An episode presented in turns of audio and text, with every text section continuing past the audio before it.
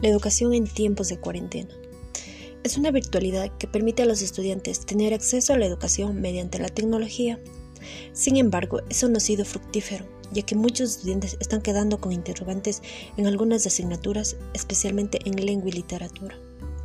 En este caso hablaremos de la comprensión lectora en el nivel de básica elemental, enfocándonos en cómo fortalecer la lectura y para ello presentaremos el siguiente cuento.